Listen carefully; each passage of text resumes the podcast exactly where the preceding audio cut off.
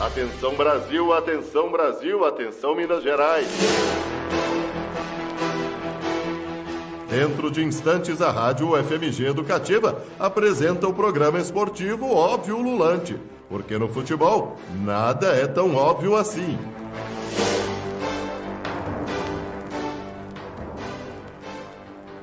Muito boa noite, caros amigos ouvintes da Rádio FMG Educativa. Está no ar o óbvio ululante, o óbvio de casa. Passamos por um momento difícil, um momento de pandemia e de isolamento social. Caso você possa ficar em casa, por favor, continue na mesma. Esse é o recado que a gente está querendo passar aqui no Óbvio Ululante, por isso que estamos fazendo os nossos programas diretamente de casa, ao vivo, a partir das ferramentas que fazem com que per permitem que a gente entre ao vivo para a Rádio FMG Educativa 104 1,5. Hoje é dia 8 de abril, quarta-feira. Sempre lembrando que o Óbvio Lulante é uma parceria da Rádio FMG Educativa com o GFUT, o grupo de estudos sobre futebol e torcida da EFETO, a Escola de Educação Física, Fisioterapia e Terapia Ocupacional da UFMG. Siga a gente nas nossas redes sociais. Estamos no Facebook, inclusive estamos ao vivo com áudio no Facebook, no Óbvio Ululante UFMG. Estamos no Twitter, arroba UFMG. Também no Instagram, Óbvio Ululante UFMG. E na sua plataforma de podcasts preferido, você pode nos escutar depois que, que acabar o nosso programa ao vivo na UFMG Educativa. Você também pode nos escutar pelo ufmg.br barra rádio. Vamos aqui, hoje a gente vai fazer tentar ser mais dinâmico nesse, nessa apresentação. Vamos mandar direto para a pessoa, a pessoa vai se apresentar e já vai dizer qual é o seu destaque da semana sobre futebol ou sobre o que der na telha. Primeiramente, vamos começar com Beatriz Calil. Boa noite, Beatriz. Se apresente e, por favor, já deixe seu destaque. Boa noite a todos e todas ouvintes do Óbvio Lante. Boa noite, Ives. Boa noite aos meus colegas de mesa virtual. Bem, meu destaque de hoje, ele é triste, mas é um alerta, né? O pai e o avô do jogador Montijo, ex-cruzeiro e atualmente na Universidade de Chile, né? Morreram em decorrência, provavelmente em decorrência do coronavírus, estão, estavam com suspeita, mas aconteceu a, essa tragédia muito, muito impactante, né? Ele perdeu o pai e o avô em um espaço muito curto de tempo. Então a gente vê aí mais um exemplo de como o coronavírus não é só uma gripezinha, uma doença forte que está matando. Então vamos ficar atentos aí. Tiago Carlos Costa, o TCC. Muito boa noite, Tiago. Qual é o seu destaque? Boa noite, pessoal. Boa noite a todos aí, todo mundo em casa se cuidando. Então, meu destaque aí vai para o Sport TV que está fazendo na linha do Sport TV Retro, né? Eles estão voltando e apresentando digamos assim, jogos históricos, que chama Faixa Especial Sport TV. E hoje, às 19 horas, logo depois do Óbvio Lulante, você já pode conferir o jogo, o segundo jogo do Brasil na Copa de 82, Brasil e Escócia. Ontem teve Brasil e União Soviética, e aí é o jogo completo, tá? Não é compacto, não. Eu acho uma bela iniciativa para quem quer estudar futebol, gosta de pesquisar, ou para quem é só saudosista mesmo. Um abraço. Jota! Muito boa noite, Jota. Por favor, qual o seu destaque? O que é que você pode nos falar sobre essa semana?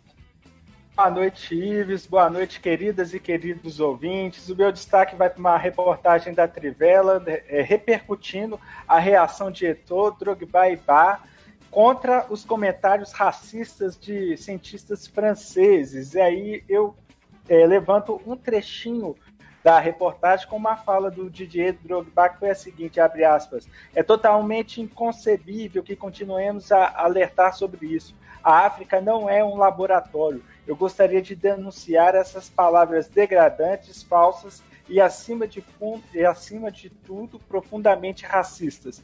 Nos ajude a salvar a África da pandemia de Covid-19 e achatar a curva. Fecha aspas para Didier Drogba. Matheus, Matheus Caburé, Matheus Alexandre, boa noite, Matheus. Você tem algum boa... destaque?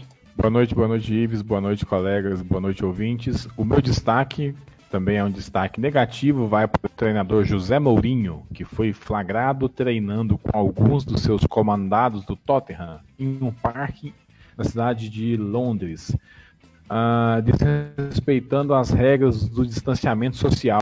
Depois do, do acontecido, o treinador veio a público pedir desculpas, porque pode, ele entendeu que a, essa atitude dele é, poderia inspirar outras pessoas a cometer esse mesmo ato que não é seguir as ordens.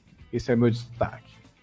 Iago, Iago Proença, muito boa noite, Iago. Como é que você vai? O que, é que você pode nos dizer sobre essa semana aí futebolística? Que na real tem muito pouco de futebol, visto que tá tudo parado. Boa noite, Vieira e caros ouvintes aí da Rádio FG Educativa. Retornamos à nossa mesa virtual do Rádio Esportivo. E meu destaque para essa semana vai para o mercado da bola, mais especificamente para saídas recentes de jogadores do Atlético Mineiro, no caso do Patrick, que deixou o clube na última semana já foi anunciado aí como novo atleta do esporte. Nas possíveis chegadas, o Mineiro estaria consultando aí o atacante Gueno, de 30 anos, ex-Palmeiras, que atualmente joga aí no Emirados Árabes, né, no Al Jazeera, mas pertence às pirâmides aí do Egito. Boa noite a todos e seguimos juntos. E Thiago Perucci, muito boa noite, Thiago, nosso, nosso técnico. Que, é que, você, que, é que você pode, pode falar pra gente? Olá, boa noite, boa noite a todos. É isso mesmo, é um técnico de som, nem um pouco de respeito, mas um técnico de som. É Obi Mikkel, então a gente falou isso até na semana passada, o Matheus e o Ives até trouxeram aí, é, que o Obi Mikkel confirmou que está em negociação com o Botafogo mesmo, mas disse que está pensando, em entrevista à ESPN dos Estados Unidos, o nigeriano de 32 anos afirmou que avalia a ideia, mas se mostrou em dúvida com a possibilidade de atuar no futebol brasileiro. Ives.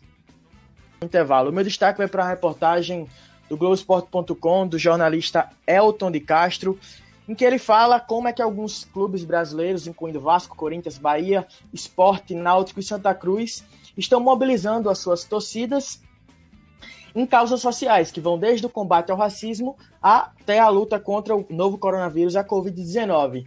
Então, eu indico que você abra o, o Globoesporte.com e leia essa, essa reportagem que foi escrita diretamente de Recife, lá em Pernambuco.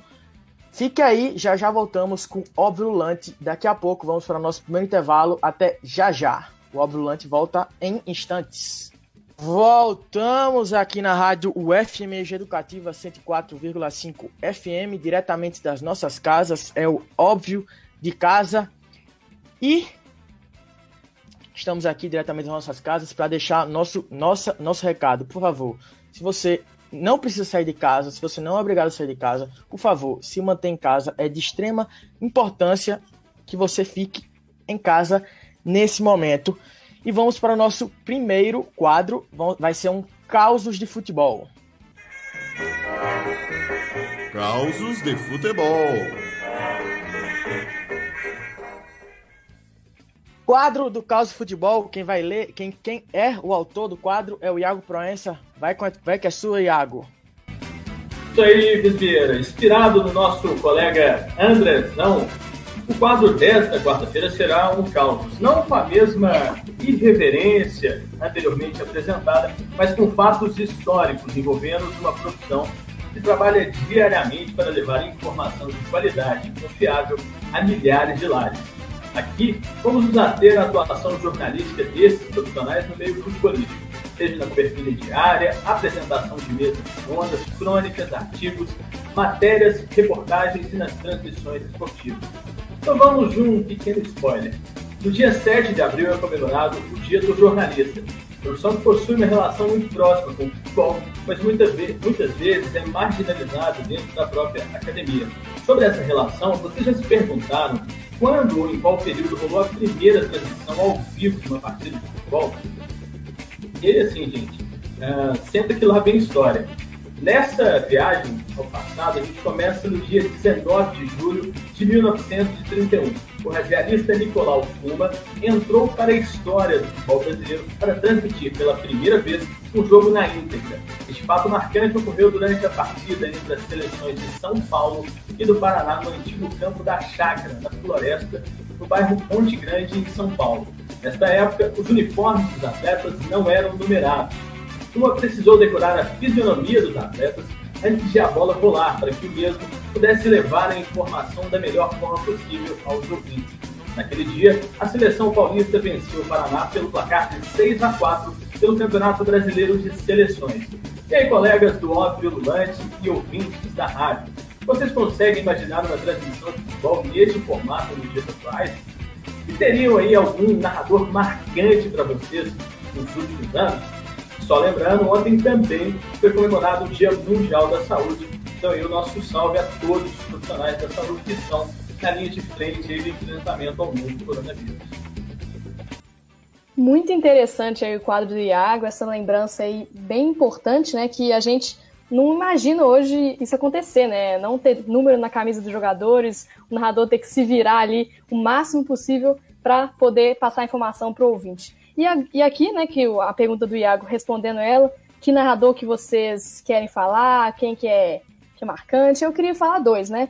Já que nós estamos no rádio, quero falar dos narradores de rádio. Primeiro, Alberto Rodrigues, né, que é o narrador da Itatiaia, que eu já até nem, nem sei quantos anos ele tem, mas ele já está há muito tempo aí na, nas mídias, né? É um cara assim é, que transmite uma emoção ímpar na hora de narrar. E eu queria lembrar também da Isabelle Moraes, que foi a primeira mulher a narrar no Rádio Mineiro, né? Ela, ela é, formou aqui na FMG é, ano passado, né? Se não me engano.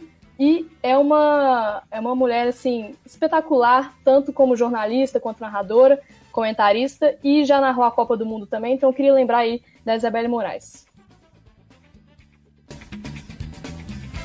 Beleza, seguindo o que a Kalil estava comentando, eu tenho o meu predileto também. Meu predileto seria o Oswaldo Reis, o Pitito, que narra hoje pela Rádio Super de BH, e também, lógico, o Billy que eu considero o grande, o grande narrador aí que me fez é, me tornar aí jornalista, me fez vontade para me tornar um, um profissional da comunicação. Mas, falando um pouco mais desse quadro, vocês já pararam para pensar a dificuldade que seria transmitir um jogo de futebol sem os números aí dos atletas e até mesmo os nomes ali na parte de trás das camisas?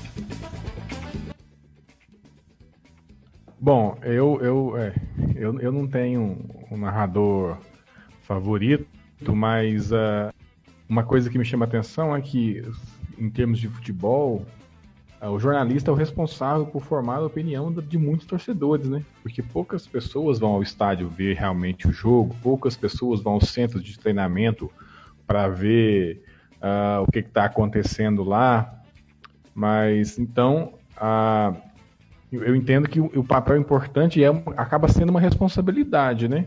Porque é, é, é, a partir da voz ou da interpretação e da visão deles que o, o grande público que acompanha o futebol vai, né, vai, vai é, se inteirar do futebol. É isso. Não tenho também é. um, um narrador assim favorito, não. Na verdade, eu tenho narradores que me marcaram. E aí eu concordo com o Iago que o Willy Gonz ele foi um, um, um personagem crucial, pelo menos na minha infância, assim, de ouvi-lo narrar. O Mário Henrique Caixa também é, foi um narrador é, bem importante para marcar, que marca uma geração de atleticanos. Em relação ao quadro, eu também queria comentar que já na década de 30, é, a, gente, a gente já vê a importância do, do rádio além de ser uma forma de educação, uma forma de entretenimento também, né? E é interessante também pensar que foi nessa década que muitos estudiosos apontam como o início do, do profissionalismo do futebol aqui do Brasil. É, eu gostaria de homenagear o Billy Bonner, uma voz marcante para mim no, no rádio. Né? E outro também que eu gosto é o Januário de Oliveira, né? o, narrador que tem no rádio, depois na televisão, mas assim, sensacional. E como repórter, assim, eu gosto demais do trabalho do, do PVC.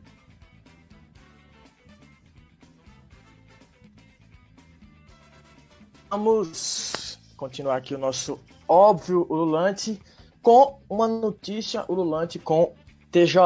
Vai que é sua TJ.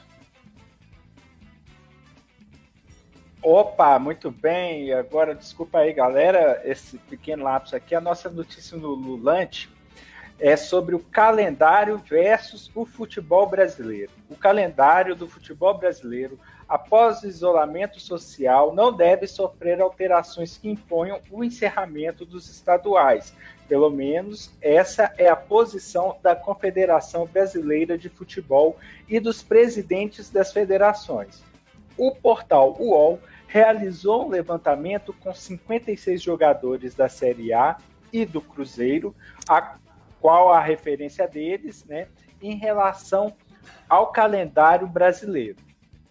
No levantamento, 29 dos jogadores, cerca de 50%, responderam que preferem os estaduais mais curtos.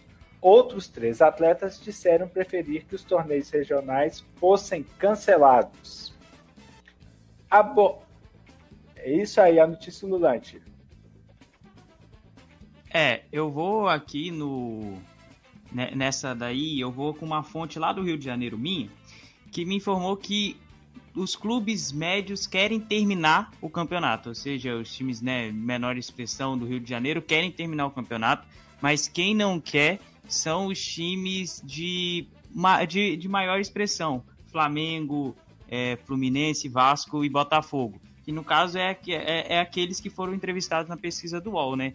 Então, assim, sendo que a maioria quer que, que o, o, o, estadual ou não tenha o estadual mais, né? Seja cancelado, declarado um campeão, que seja, é, também, ao mesmo tempo, os times menores querem por, por dinheiro, por, por calendário, né? Porque muitos deles é, precisam desse dinheiro para sobreviver durante o resto do ano como aconteceu em Minas Gerais com o RT, que, eh, que é, teve que encerrar com muitos atletas o contrato, porque não tinha mais como é, manter o, o, o, elenco, sendo que não tinha mais calendário, não tinha mais jogos, e depois, depois do Mineiro eles não iam disputar mais nada. Então eles precisavam rescindir o contrato. O que é bem triste e é. trágico, que é uma pandemia, o, o que a pandemia do coronavírus está fazendo com o futebol brasileiro e com os times de menor expressão. E muitos dos times de grande expressão muitas vezes nem se preocupam, tanto que muitos querem até acabar com o estadual. É, Bom, eu. Vai, Marina, desculpa. Ah, vocês estão me ouvindo agora. Agora estamos. Agora, agora ouvimos, Marina. Boa noite, Marina. Seja bem-vinda ao óbvio. Obrigada, obrigada. Eu tô aqui falando sozinha já, tem 20 minutos, tentando resolver esse problema, mas agora. ainda, ainda bem que, que foi, pode falar. É, não, eu ia só comentar que enquanto existir estadual, esse debate vai existir, né? É, mas segue aí o jogo, era só para ver se o microfone estava funcionando. Bom, em tempos, em tempos de, de restrição, de, de enfim, outro, outro modo de vida que a gente está passando agora, não sei se, se vale a pena é, com, é, continuar com o campeonato do ano. Eu acho que é o momento de colocar as coisas no eixo e, e depois, quando passar esse processo, começa um novo campeonato. Acho que a vida vale mais do que um campeonato mineiro 2020, né? Enfim. Só, só um comentário que eu não fiz na semana passada, quando o, Pedro, o Thiago Pedro trouxe a notícia que a, o RT tinha cancelado os contratos, os contratos de trabalho dos jogadores. É, só que queria lembrar que a, o significado de URT é União Recreativa dos Trabalhadores, ou seja, né, o nome sugeria algo mais, mas o mundo do futebol falou mais alto. É, o Thiago, o Thiago Matheus, seguindo a mesma toada aí, cara, desse comentário, imagino que esse momento seria um momento crucial para que os clubes realmente pudessem rediscutir aí o calendário brasileiro de uma forma mais ampla. Assim, próprio, as relações sobre os campeonatos estaduais, é, como que eles serão disputados. Aqui em Minas há um, há um certo burburinho, até ventilado no tempo últimos dias, de que o campeonato se encerrasse da forma que está, com o América como, como primeiro, como primeiro com 21 pontos. E aí o vice-presidente do Atlético deu uma entrevista à, à TV Galo na, nessa semana falando, é, rechaçando to, totalmente a possibilidade do campeonato terminar da, da, forma que está, que o campeonato realmente precisa é, errar de uma forma digna com os jogos em campo. Mas eu acho que eles deveriam é, refletir um pouco mais sobre a real necessidade da quantidade de jogos que nós temos no, no, nos campeonatos, no, no, nos campeonatos que os clubes brasileiros disputam diariamente, no caso. Bom, como já foi dito aqui, né? Ontem foi o dia do jornalista, 7 de abril, e ontem eu assisti uma live com o repórter Benhu Correia, do Sport TV, do Grupo Globo, né? E, e no qual ele é, ele é do, do, da parte de esportes, né? Ele cobre esportes, surf, UFC, entre outras coisas. Nesse momento, o esporte é uma das, um dos setores das sociedades mais parados, né? Não, não existem é, campeonatos e, ou eventos esportivos acontecendo nesse momento que a gente se encontra de uma pandemia. E ele foi realocado para a cobertura do, da, da pandemia, né, do, da, do coronavírus, lá no Rio. E nessa live ele fala que é importante nesse momento saber que o esporte não vai, não vai voltar logo. Deve ser um dos últimos setores da sociedade, dos eventos esportivos que vão voltar. Lá no grupo do, do Globo ele fala que a expectativa é, uma expectativa realista é mais para lá para agosto, setembro e voltar. Ou seja, a Olimpíada já, foi, já foram adiadas para 2021, os campeonatos em Europa estão parados, futebolísticos, e não há nenhum evento esportivo. Então, tem que saber como é que, como é que vai voltar, como é que vai ser readequado esse calendário, não só para o futebol, mas como tantos outros eventos, vôlei, tantos outros eventos esportivos que estão parados. Será que não é o momento de dar uma. De 2020 ser algo totalmente diferente do que nunca se viu no Brasil chegando futebol ou em outros esportes? Jogo para a mesa virtual falar sobre. O pior é que a, a Comebol já falou que já, já tá pensando em voltar, por exemplo, com Sul-Americana e Libertadores. Eles só vão esperar na hora que o campeonato nacional, nacional dos países envolvidos voltar, principalmente eles vão levar em conta é, Argentina e Brasil, que são as duas maiores potências da Comembol, eles provavelmente vão voltar. Então, assim, é, é, é, é, inimaginável, né? Uma coisa dessa, ele já pensando em voltar, e como o Brasil é o Brasil e eles vão querer voltar o quanto antes, porque eles estão perdendo, entre aspas, muito dinheiro, é, né? Assim, eles estão perdendo muito dinheiro realmente, mas assim, se eles realmente se importam muito mais com dinheiro do que com os atletas dele em campo ou com muitas outras pessoas que estão aí envolvidas com a crise do coronavírus. É, vamos para o segundo intervalo aqui do Óbvio Lulante, mas antes do intervalo vamos para nossos abraços virtuais.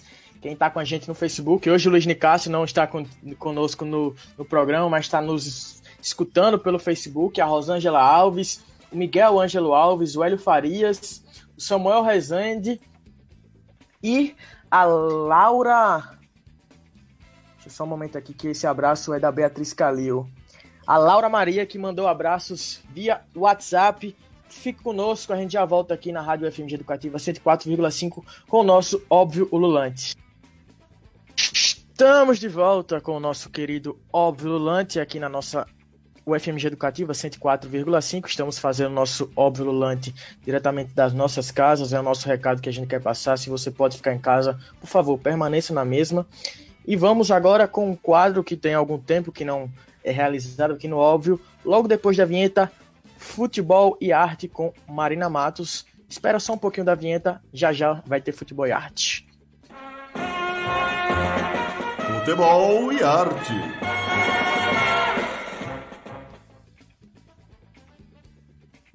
Marina, é, a bola é sua.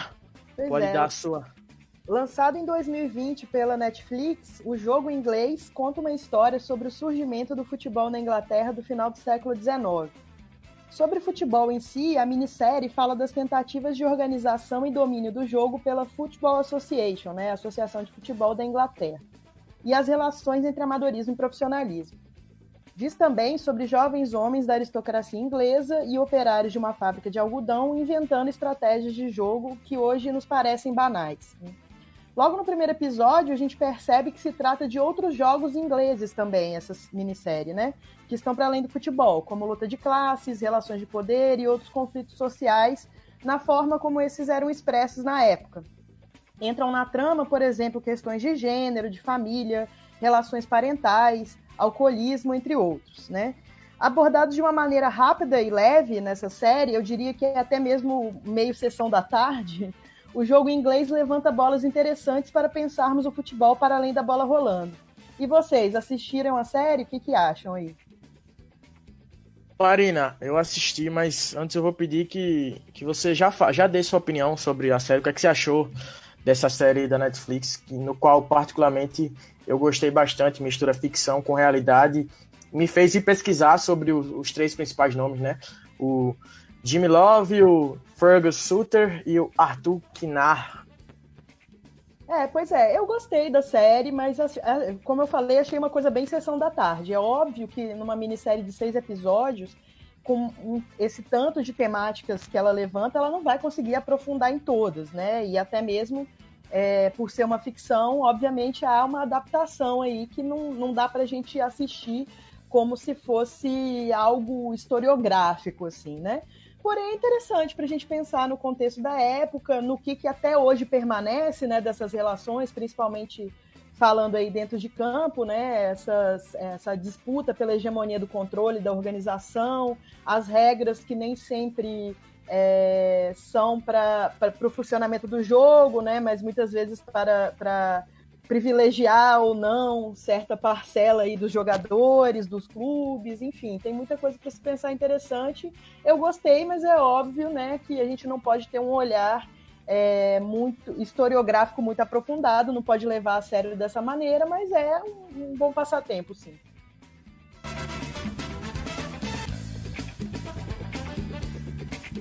Marina, seguindo aí o que você está falando, a, a, crítica tem falado muito bem sobre, sobre o filme. Eu ainda, a série, perdão, eu ainda não tive a oportunidade de, de assistir com, com muita paciência, porque eu realmente tenho tentado dedicar aí nos últimos dias um tempo para ficar lendo alguns livros, buscando algumas informações, mas aproveitando aí para complementar, tem outra dica também relacionada a futebol que eu gostaria de passar para vocês de série, que estreou também agora em 2018, não sei se a turma já conseguiu acompanhar, o nome dela é Barra Bravas.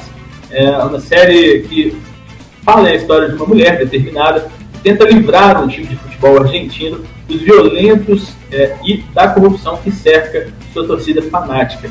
Eu tenho assistido com mais frequência essa série primeira, ela estreou tem poucos dias, já estou no segundo episódio, mas assim que fechar eu, eu também pretendo ir é, para a indicação da Marina, que já estava na minha lista de isolamento social. Né? A gente tem que aproveitar o tempo para colher novas informações. Então, eu vejo com bons olhos eu, essa série. É interessante você ver uma ocupação de, de fazer uma narrativa histórica sobre as origens do futebol. Eu acho interessante. É uma narrativa, como a Marina pontuou bem demais, é, ficcionalizada. É uma pena só ter seis episódios. Eu acho que teria fôlego para fazer pelo menos uns 11, né? Brincar com os 11 em campo ali.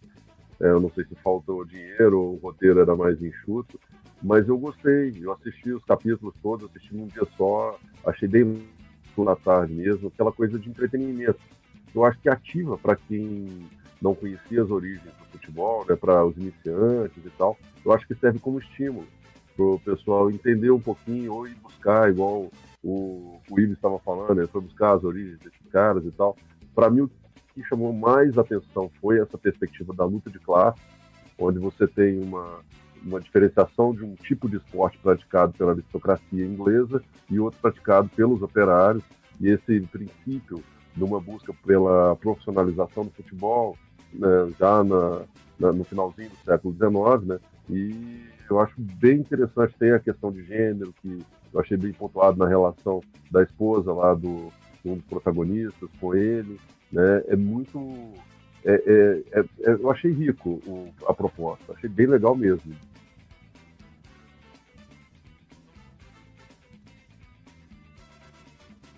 Aparentemente tivemos um problema com o Matheus Caburé. A ligação dele caiu. Mas eu vou voltar aqui porque eu quero dar uma, uma dica nesse momento. Como o Thiago falou, eu tinha falado, essa série me despertou a, a curiosidade de procurar sobre os principais personagens, que na verdade são.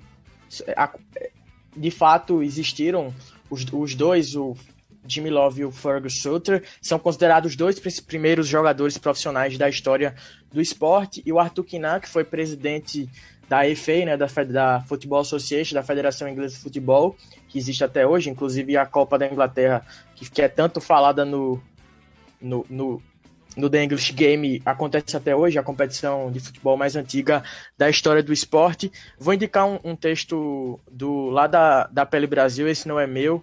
O nome é The English Game, dois pontos. Minissérie resgata raízes do futebol inglês. Ele traz explica quem foi Fergus Sotra, quem foi Jimmy Love, quem foi Arthur Kinar, fala o que tem de verdade, o que tem de mentira na, na série, fala sobre o Blackburn, que na verdade eram dois times e que o da série ele junta os dois, é o texto do Rafael Moro Brandão, só você procurar na, no Google Dance, Glitch Game, Premier League Brasil ou Pele Brasil, e que você acha muito bem explicativo. De... Mas eu digo que você que melhor assistir a série antes e depois vai no texto, porque contém alguns spoilers. Legal, Ives. Eu lembrei aqui também agora que quando eu estava assistindo o The English Game, né, o jogo inglês, é, eu pensei assim, nossa, parece muito aquela série Downton Abbey, eu não sei se vocês conhecem, assim, né? E depois eu fui pesquisar e descobri que foi a mesma pessoa que criou, então não foi, é, mas é interessante porque, assim, Dalton Abbey tra traz muito dessa coisa da aristocracia inglesa, né? Aparentemente, o criador, o autor é, é muito ligado nessas questões e ele traz isso também para o jogo inglês. Só que é óbvio, assim, para quem é, é Dalton Abbey tem sei lá quantas temporadas, oito, né? Então, assim, é óbvio que essas coisas são tratadas com muito mais é, aprofundamento, mas é, é, interessante também ver essas relações de obras do mesmo autor, né, e da mesma falando de uma mesma época. Inclusive, quando eu fui procurar lá sobre o The English Game, eu vi que muita gente lá na Inglaterra já questionava se, se a Netflix vai produzir a segunda temporada ou não. Mas nós, ah, o barco tem que andar. A gente fala sobre The English Game novamente, quem sabe em outra oportunidade. Vamos de notícias ululantes com a Beatriz Calil, que vai falar sobre Ronaldinho Gaúcho. Então, gente, é mais um capítulo né, da novela Ronaldinho Gaúcho atualmente. Né? A Justiça Paraguai concedeu nesta terça-feira, né, dia 7, ontem, prisão domiciliar ao ex-jogador Ronaldinho Gaúcho e ao irmão dele, Assis Moreira.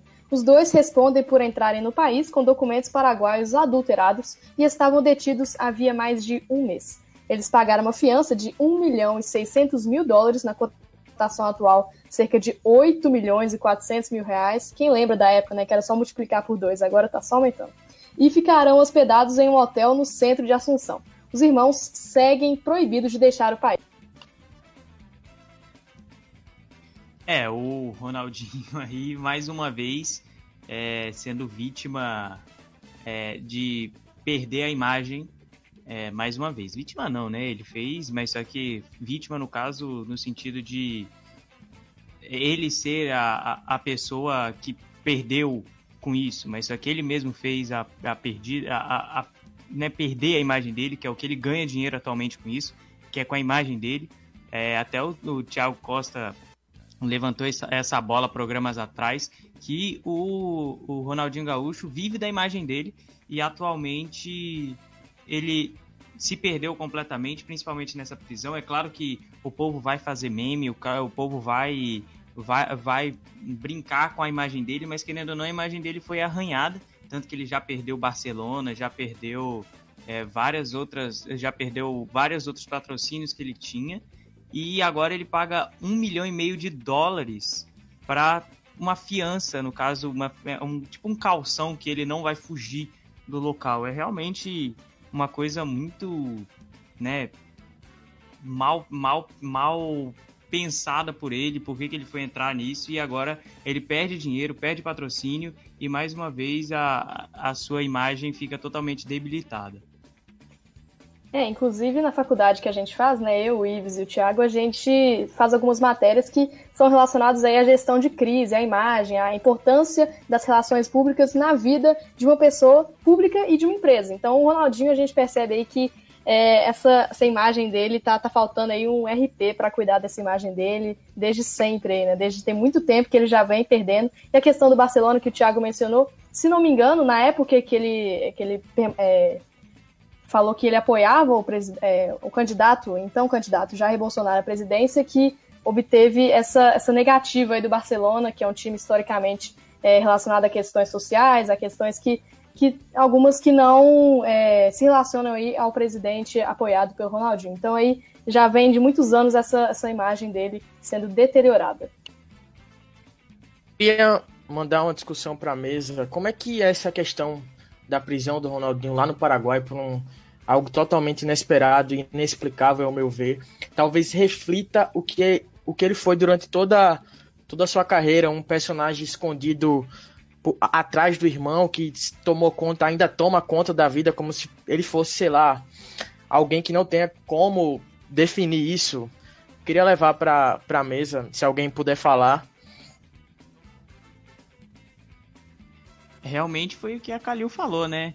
É uma, uma, uma pessoa que, além de gerir crise, é uma pessoa que cuida da sua carreira, da sua imagem. E isso falta muito para um jogador de futebol. E ao mesmo tempo, é, uma pessoa que, que gere a sua carreira, ela consegue te desviar de ciladas, por exemplo, várias que o Neymar, por exemplo, entrou. Neymar e Ronaldinho Gaúcho, eles são, é claro que o Ronaldinho Gaúcho, ele tem, ela, ele teve essa imagem e hoje é, ele continuou tendo, mas o, o, Neymar ele teve, ela, ele tá tendo uma crise muito maior do que o Ronaldinho na época que ele jogava. O Neymar ele, tá, é, é, era esperado dele uma coisa que ele não ele não apresentou, talvez ele nem tenha pensado nisso, né? Tenha ele queria essa, essa posição que colocaram ele, mas realmente falta uma, uma pessoa para gerir a carreira dos jogadores, principalmente dos jogadores, principalmente dos grandes jogadores, que era o caso de Ronaldinho Gaúcho e Neymar. Essa discussão de Ronaldinho tá aflorada, como vocês podem prestar atenção, mas a gente já já volta com esse mesmo debate após o intervalo. Fique conosco, óbvio, o Lante volta já já aqui na UFMG Educativa 104,5 FM. Voltamos aqui na UFMG Educativa 104,5 com o Óbvio Lulante, diretamente de casa, é o Óbvio de casa. Se você pode ficar em casa, por favor, permaneça na mesma. Não é o momento de sair, é o momento de se distanciar, ficar isolado dentro de casa, em quarentena. Voltamos com o debate sobre a questão do Ronaldinho. O Thiago Carlos Costa é o que vai puxar o debate neste bloco. É contigo, Thiago. Beleza, Ives. Então, eu até refaço aqui, reforço aquilo que eu falei sobre essa questão de gestão de imagem. E isso entra, talvez, né, até no que a gente está conversando atualmente sobre prevenção do Covid e tal, a gente colocar pessoas técnicas para gerenciar a área técnica. Então, assim, é, essa, gambiarra de colocar o irmão, porque o irmão foi um grande jogador de futebol, para cuidar da imagem de um grande astro. Será mesmo que o Cristiano Ronaldo, o Leonel Messi, tem pessoas, assim, digamos, de que no seu staff que não são qualificados para fazer isso, né? Então eu acredito que o, Ronaldinho Gaúcho sempre foi um cara que adorou jogar futebol, ele sempre demonstrou esse prazer, mas chega num certo momento o, né, o cara meio que desiste, né, da, da, de uma dinâmica mais profissional e poderia ter ido muito mais além. Então, nesse ponto de vista, eu acho que falta um gerenciamento da imagem dele feito por algo profissional. E eu acho que ele perde muito dinheiro em relação a isso, porque a imagem dele poderia ser administrada. Dá um exemplo prático. O David Beckham não deve ter jogado um décimo do que o Ronaldinho Gaúcho jogou, mas a gestão da imagem do David Beckham é 300 vezes mais qualificada que a gestão de imagem que é feita em torno do Ronaldinho Gaúcho. Não é? Então, assim, se envolver naquela situação que foi envolvida no Paraguai é um negócio assim surreal ou completamente aleatório, como a gente gosta de brincar com ele. Eu diria que Não. Você comparou aí Ronaldinho e Beckham, eu acredito que até a questão financeira de perda de dinheiro durante essa caminhada nem se compara, né? Posso estar falando besteira, mas eu acredito que tanto que é, esse exemplo aí, Ronaldinho ganhou, gastou uma nota, um, um alto dinheiro para conseguir sair da prisão e ir para a prisão domiciliar É, seguindo aí no que no que o Thiago estava falando, né?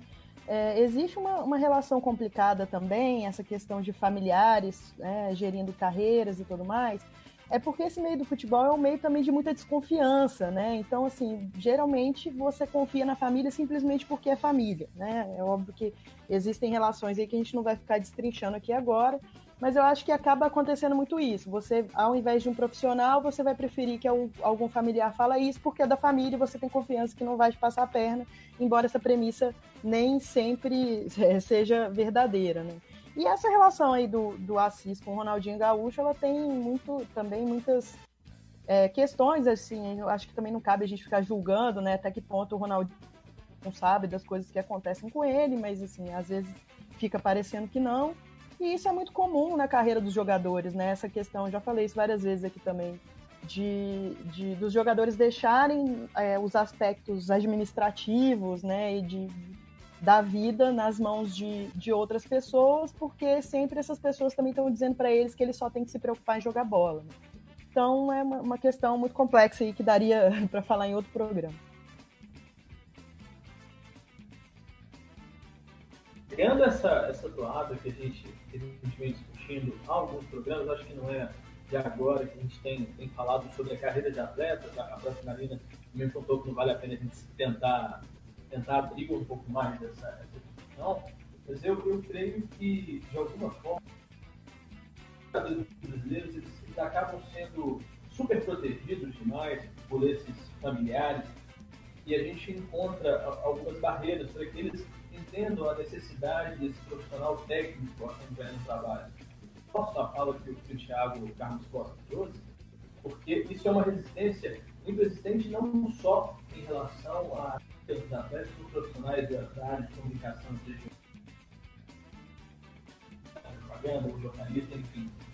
Mas a própria psicologia do esporte, de, demais áreas dentro do esporte, elas também acabam encontrando uma certa resistência dos demais pares, né? não só da, da família do atleta, mas dentro do próprio grupo.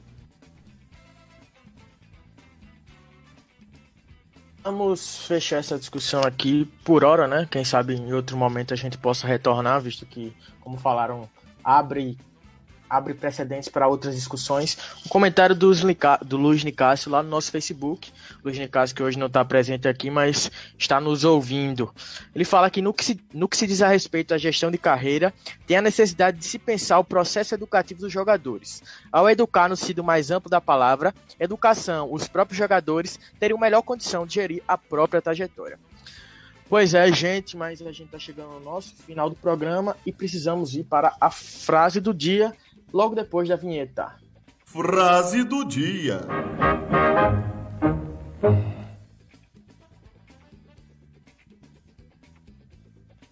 Bom, vou lá para a frase do é, dia. Peruque, frase... é contigo? Pois é. Eu vou lá com a frase do dia, relaxa, relaxa. Eu vou para a frase do dia que veio do Juga Kifuri. O Juga Kifuri falando sobre o Thiago Nunes. O Thiago Nunes que em fevereiro ele aplicou uma cartilha no Corinthians com o horário para café da manhã, almoço e também proibição de amigos e familiares no CT. Além disso, ficou definido que o jogador que pretender deixar o salão do, de refeitório antes é, que todos terminassem de comer, teria que pedir autorização para o capitão da equipe, que no caso é o goleiro Cássio atualmente. É, o rendimento do Corinthians não é proveitoso em, 2000, em 2020. O aproveitamento é só de 40,5% aproximadamente. Na opinião do jornalista Juca, é, no podcast Posse de Bola da UOL, a cartilha pode ter afastado os atletas do treinador. Abre aspas para ele. E aquele regulamento que ele estabeleceu, eu acho que pegou muito mal entre os jogadores. Pelo menos é essa a informação que eu tenho. A coisa de ter que esperar todo mundo acabar de jantar, acabar de almoçar para levantar, ele estabeleceu regras que as cobras criadas do Corinthians é, criou um mal-estar, gerou um mal-estar. Fecha aspas para Juca Kifuri. Então, bancada virtual do Óbvio Lulante, o que, que vocês acham? A cartilha realmente prejudicou? E eu queria lembrar aqui, ressaltar que nós temos dois exemplos, um positivo e outro negativo. O positivo é tudo que o Jorge Jesus fez no Flamengo, é, com as suas cartilhas, querendo ou não, ele teve uma cartilha é, de orientações que deu certo mas também um pouco, um pouco mais abaixo foi o Rogério Ceni no Cruzeiro que ele tentou é, um, moldar um pouco mais os jogadores, né, os, os, mais antigos, os mais velhos, Thiago Neves, Edilson, e não conseguiu. Então nós temos dois exemplos no Brasil que deram certo e que deram errado, e pelo jeito do Thiago Nunes está dando errado. É, a gente vê que tem diferentes metodologias, né, do treinador dar os treinos dele, dar as orientações para os jogadores no dia a dia. Então, eu acho que é tudo uma questão também de adaptação, né? Porque acho que, por exemplo, a questão aí que o Thiago mencionou do Jorge Jesus no Flamengo deu muito certo, mas vai que em outro time que ele fizesse isso não daria, né? Tem questão a ver também de entrosamento e esse tipo de coisa.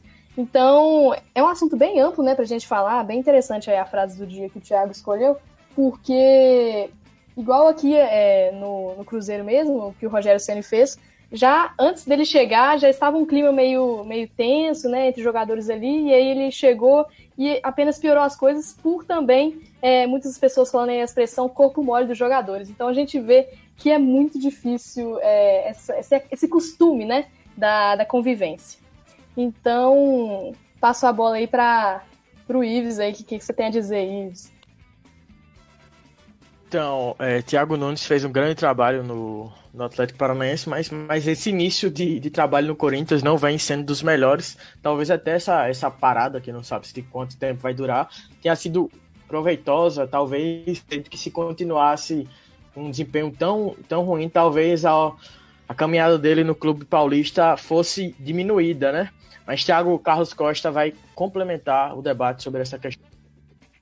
Para acrescentar um negócio, cara, gestão de grupo é um negócio impossível de ter receita de bolo, é um troço surreal. Então, assim, provavelmente o que funcionou na gestão de grupo dentro do Atlético Paranaense não vai funcionar de primeiro momento lá no lá no, no, Corinthians, né? Da mesma forma que você vê, por exemplo, um problema de gestão de grupo do Dudamel no Atlético. Não vejo é, essa receita para a coisa funcionar igual uma receitinha de porque você está lidando com pessoas, cada um tem um tipo de perspectiva, de vontade, de filosofia de vida. Então, eu acredito que uma tentativa do Thiago Nunes de trazer essa disciplina para o grupo era para mostrar uma autoridade até pela pouca trajetória que ele tem. Isso aí é um ponto de vista que eu tenho a partir dessa leitura e dessa perspectiva que ele faz lá. Então, pessoal, infelizmente estamos chegando ao final do óbvio de hoje, 8 de abril. Nossos agradecimentos hoje a Beatriz Calil, Iago Proença, Marina Matos, Thiago Perucci, Thiago Costa, Matheus Caburé e o TJ e a equipe técnica da UFMG Educativa, Breno Rodrigues, Thiago Francis Judson Porto. Vamos, vou reiterar aqui, por favor, se você pode ficar em casa, permaneça em casa, é o momento de ficar em casa. O novo coronavírus não é brincadeira. O Brasil está chegando perto dos, das mil mortes já. Eu vou até ver aqui, só para não estar tá falando besteira. Mas já são mais de 10 mil casos. Então, por favor, fique em casa, se mantenha em casa. Já são mais de 800 mortes. Então, por favor, fique em casa e continue nos escutando aqui na UFMG Educativa 104,5. Fique conosco até a próxima semana. Um abraço, saudações. Tchau, tchau. Atenção, rede da UFMG Educativa. Termina agora a transmissão do programa esportivo Óbvio Lulante. Porque no futebol, nada é tão óbvio assim.